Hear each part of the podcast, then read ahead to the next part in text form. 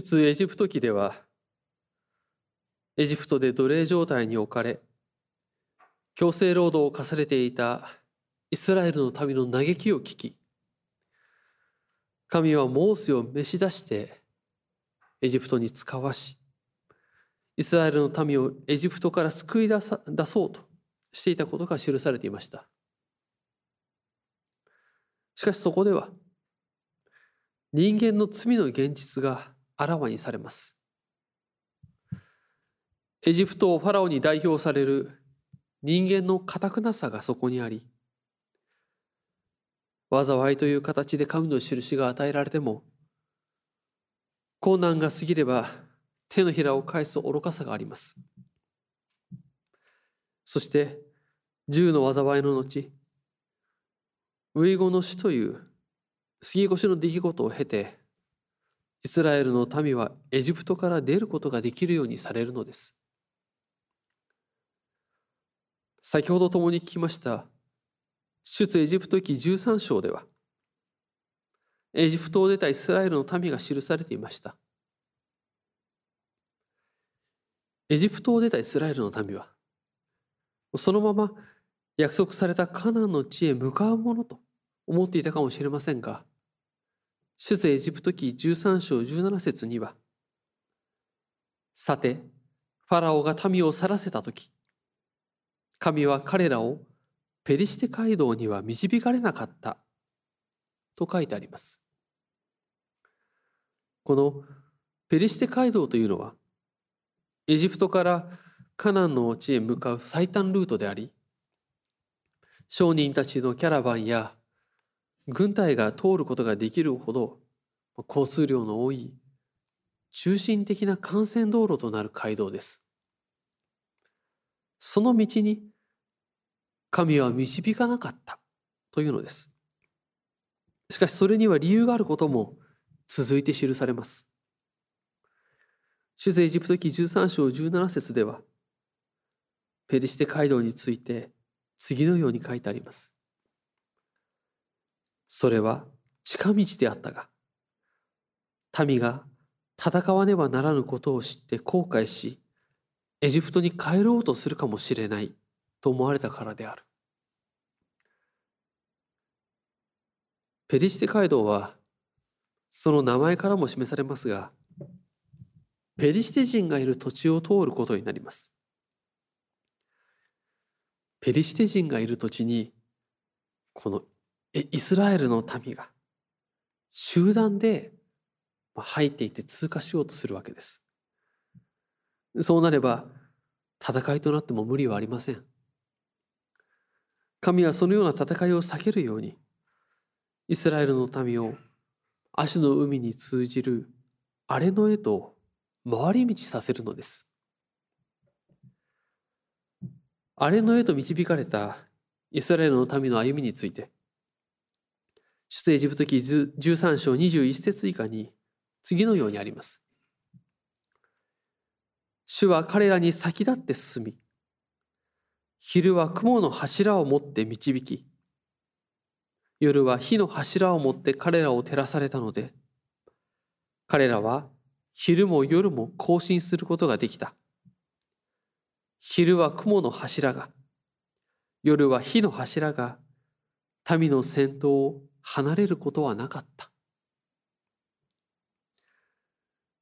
主なる神が先立って進み、イスラエルの民を導かれたということを聖書ははっきりと記すのです。しかしこの時、イスラエルの民には危機が迫っています。続く14章に記されていますが、ファラオが考えを改めて、ああ、我々は何ということをしたのだろう。イスラエル人を牢から解放して去らせてしまったとは。一体自分たちは何てことをしてしまったんだ。せっかくの労働力を手放してしまった。まあ、そう言って軍勢を率いてイスラエルの民を追撃してくるのです。そしてイスラエルの民は、目の前は足の海、後ろからはエジプト軍の追撃部隊という危機に陥ることになります。出エジプト記はその時の民の状況を次のように記しています。ファラオはすでに間近に迫り、イスラエルの人々が目を上げてみると、エジプト軍はすでに背後に襲いかかろうとしていた。イスラエルの人々は非常に恐れて主に向かって叫び、またモーセに言った。我々を連れ出したのは、エジプトに墓がないからですか荒れ野で死なせるためですか一体何をするためにエジプトから導き出したのですか我々はエジプトで放っておいてください。自分たちはエジプト人に仕えます。荒れ野で死ぬよりエジプト人に仕える方がましです。と言ったではありませんか。まこのようにイスラエルの民はま絶対絶命とも言える状況に際して主なる神に向かって叫び、モーセを非難するのです。エジプトを出たイスラエルの民は、出エジプト記12章によると、壮年男子だけで60万人とあります。まあしかも、出エジプト記の12章には、イスラエルの人々はラメセスからスコトに向けて出発した。一行は妻子を別にして壮年男子だけでおよそ60万人であった。その他、種々雑多な人々もこれに加わった。羊、牛など、家畜もおびただしい数であった。そのように書いてありますから、家族やそういった人々を入れていけば、その数字はさらに大きなものとなるでしょう。もちろんこれは実数というよりは数字を象徴的に用いてイスラエルの民すべてがエジプトから出たことを示しているとも考えられますが、まあ、いずれにしてもそれなりの人数であったことは容易に想像することができます。もう一人でエジプトから逃げていくエジプトから出てどこかに行くというのとは訳が違うのです。出エジプト記を読み進めていくと出てきますがそこには人の集まりである集団ゆえの難しさがつきまとうことになります。私たちも学校や会社地域や国もちろん教会であっても人が集まるこの群れというものが集団というものが問題なしに進んでいくことなどできないということを経験しています。比較的近い属性や共通する目的がある集団であったとしても心を一つにしてまとまっていくというのは簡単ではありません。まあ、一時はうまくいったとしてもすぐに亀裂が入り対立することはよくあります。私たちはその問題といいますかその時に起きる痛みをそれぞれに経験していることでしょう。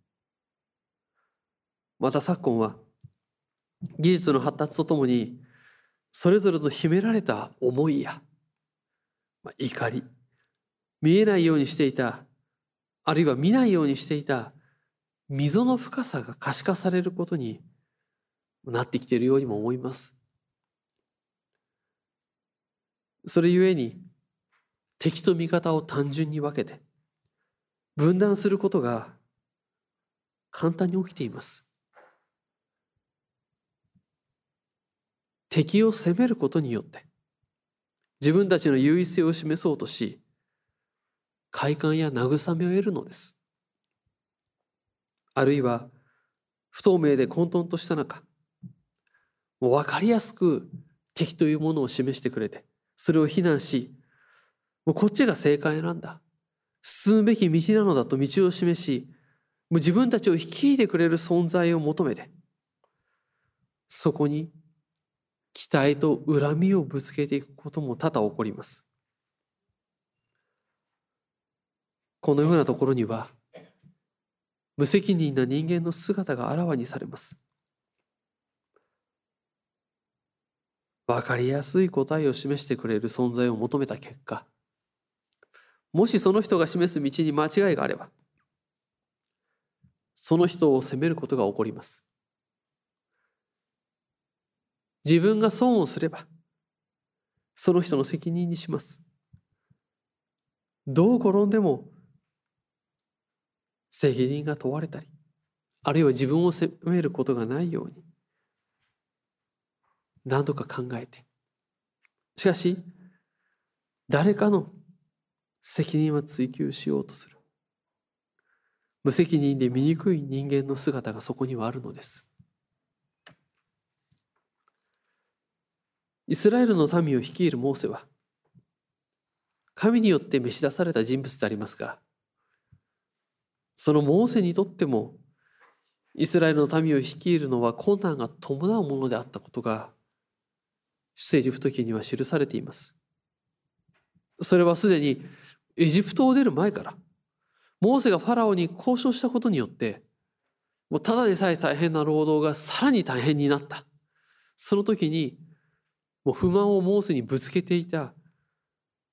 イスラエルの民の姿にまず表されていましたしかし、エジプトから出た後も、困難に直面するときに、人間の身勝手さが顕著に表されてきます。まあ、代表的なものを挙げれば、先ほど挙げました目の前は海、後ろにはエジプト軍。その状況がまず挙げられます。また、荒野で飢えた時に、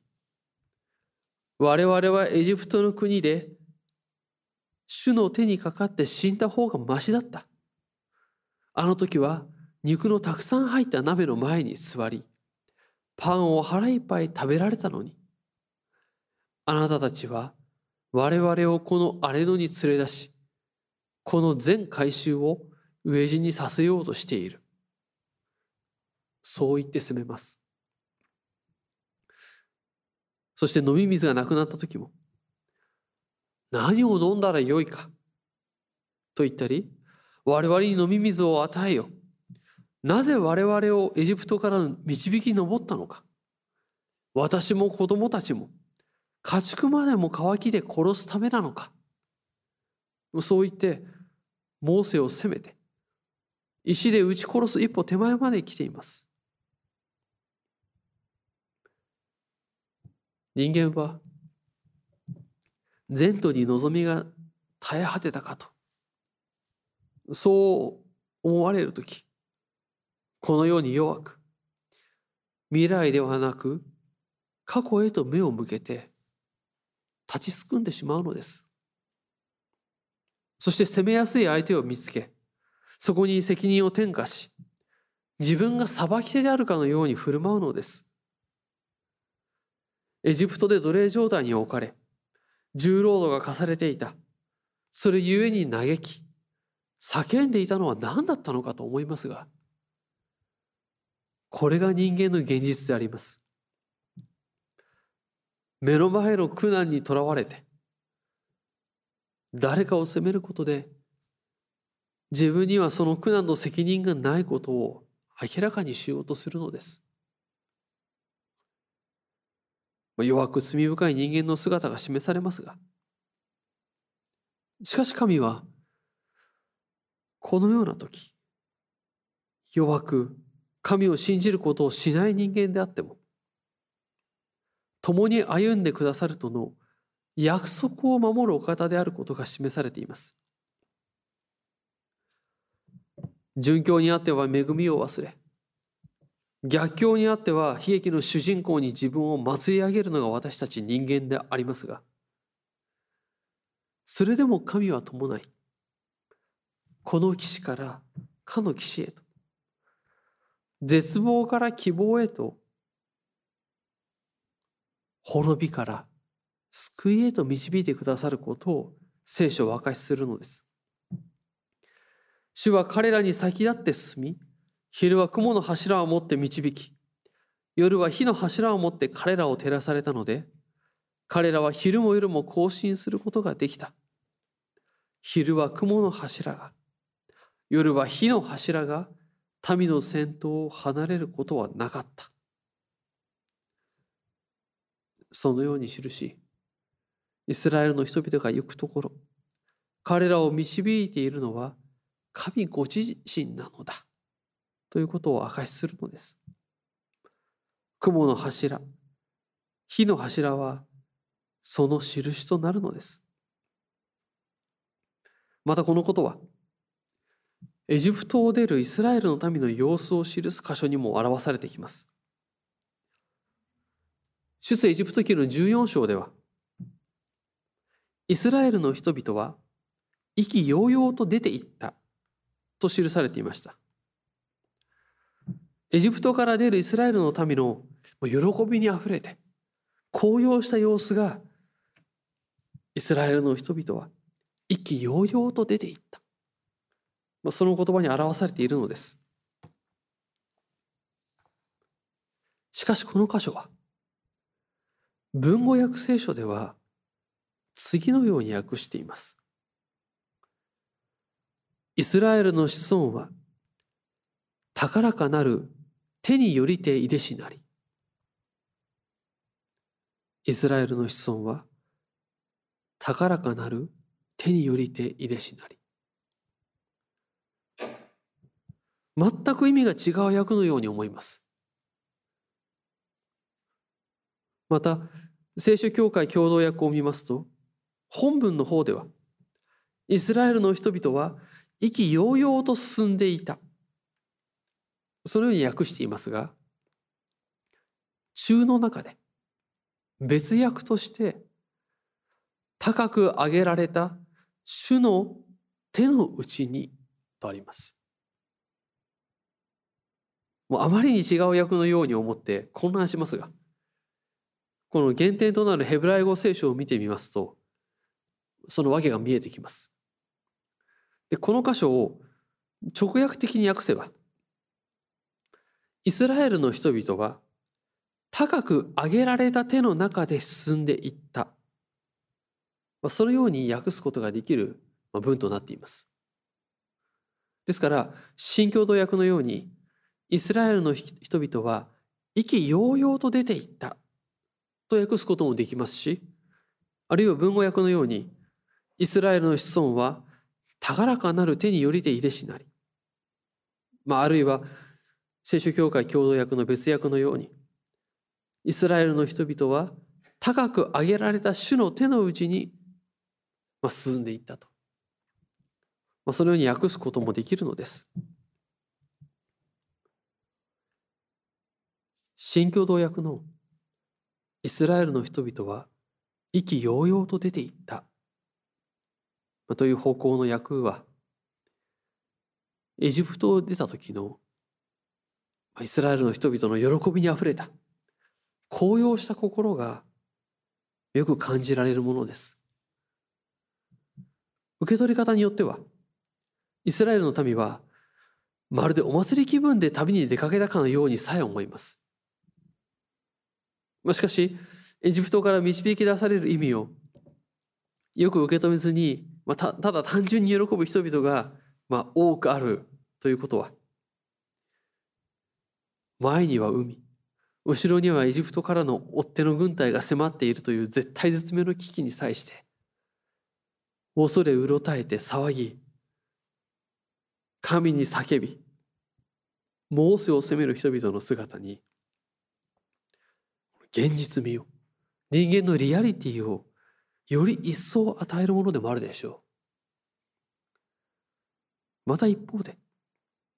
文語訳などの訳イスラエルの子孫は高らかなる手によりていてしなり、まあ、そういった方向の訳では新共同訳のそれとは異なりイスラエルの人々がエジプトから出たのはすべて神の御手の働きによるものだという神の御業への賛美と信頼が物語られているとそう受け止めることができるでしょう。でこれらは単純にどちらが正解で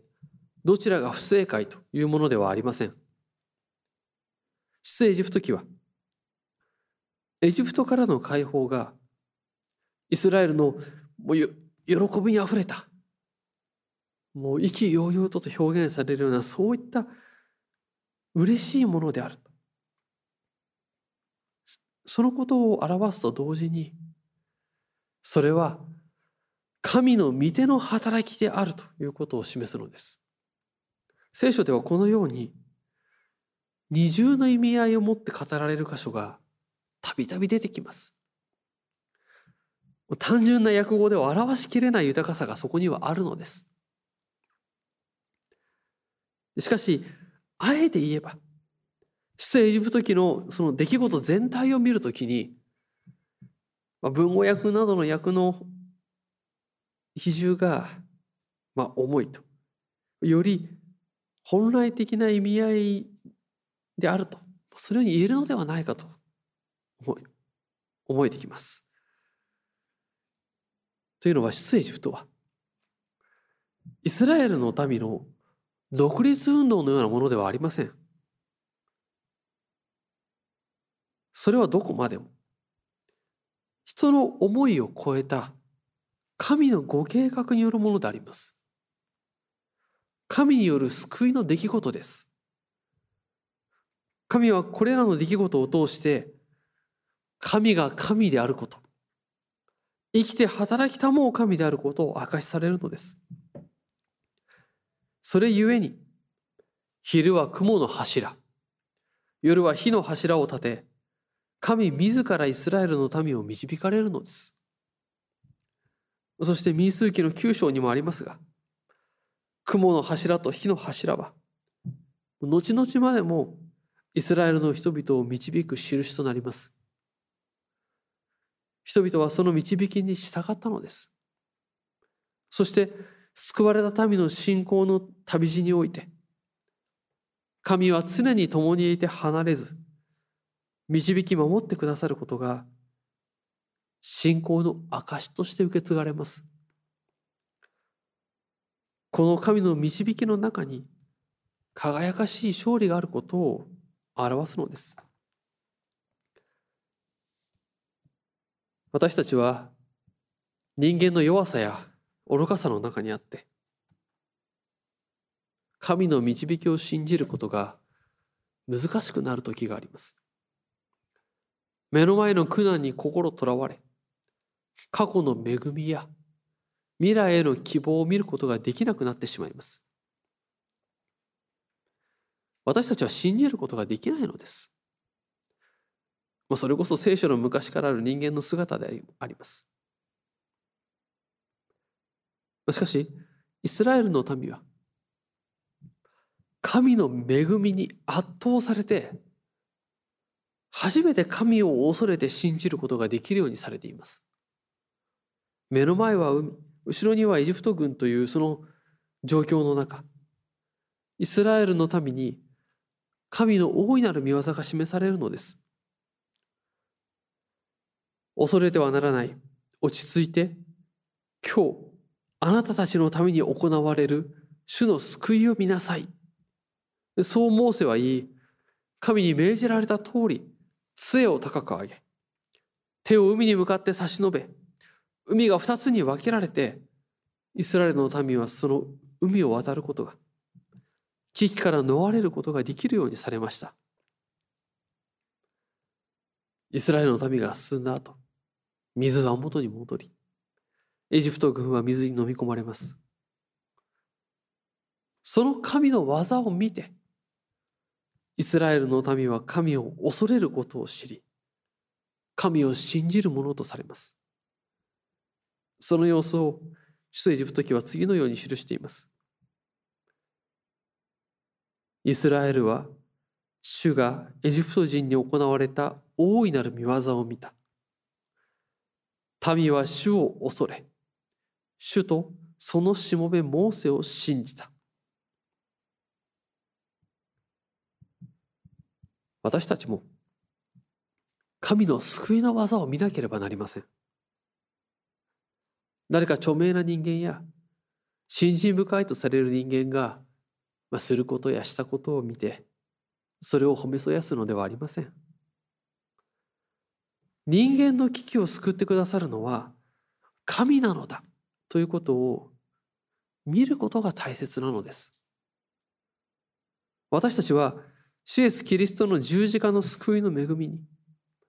その救いに圧倒されねば信じる者にはなれないのです。神に背いて本来であれば滅びが待っている者に救いの道があることに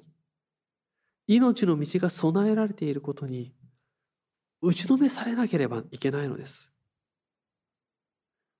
そこでは人間の終わりと神の始まりが対立しているのを見ます。人間の罪の現実、滅びの終わりに対して、神の一人子なる御子イエス・キリストの十字架の死による罪の贖いがある。人間の救い、誠の命の始まりがあるのです。人間の絶望に対して、神が備えてくださる希望が勝利するその様を見るのです。私たちはその先に神を賛美することが与えられるのです。しかも単に神を褒め喜ぶのではなくそこにあるキリストの十字架の血キリストの体の意味を深く受け取るものとされる恵みがあるのです。神はイスラエルの民を導くために雲の柱と火の柱を立てました。その神は私たちのために十字架を立てられます。この十字架が導きの柱となり、私たちは人生の歩みを信仰の決断と責任を持って進めることができるようにされるのです。主イエス・キリストの救いの技を受け止めつつ、私たちの導きの柱として与えられている主イエスの十字架を見上げ、そのもとに歩みを進めてまいりたいと願います。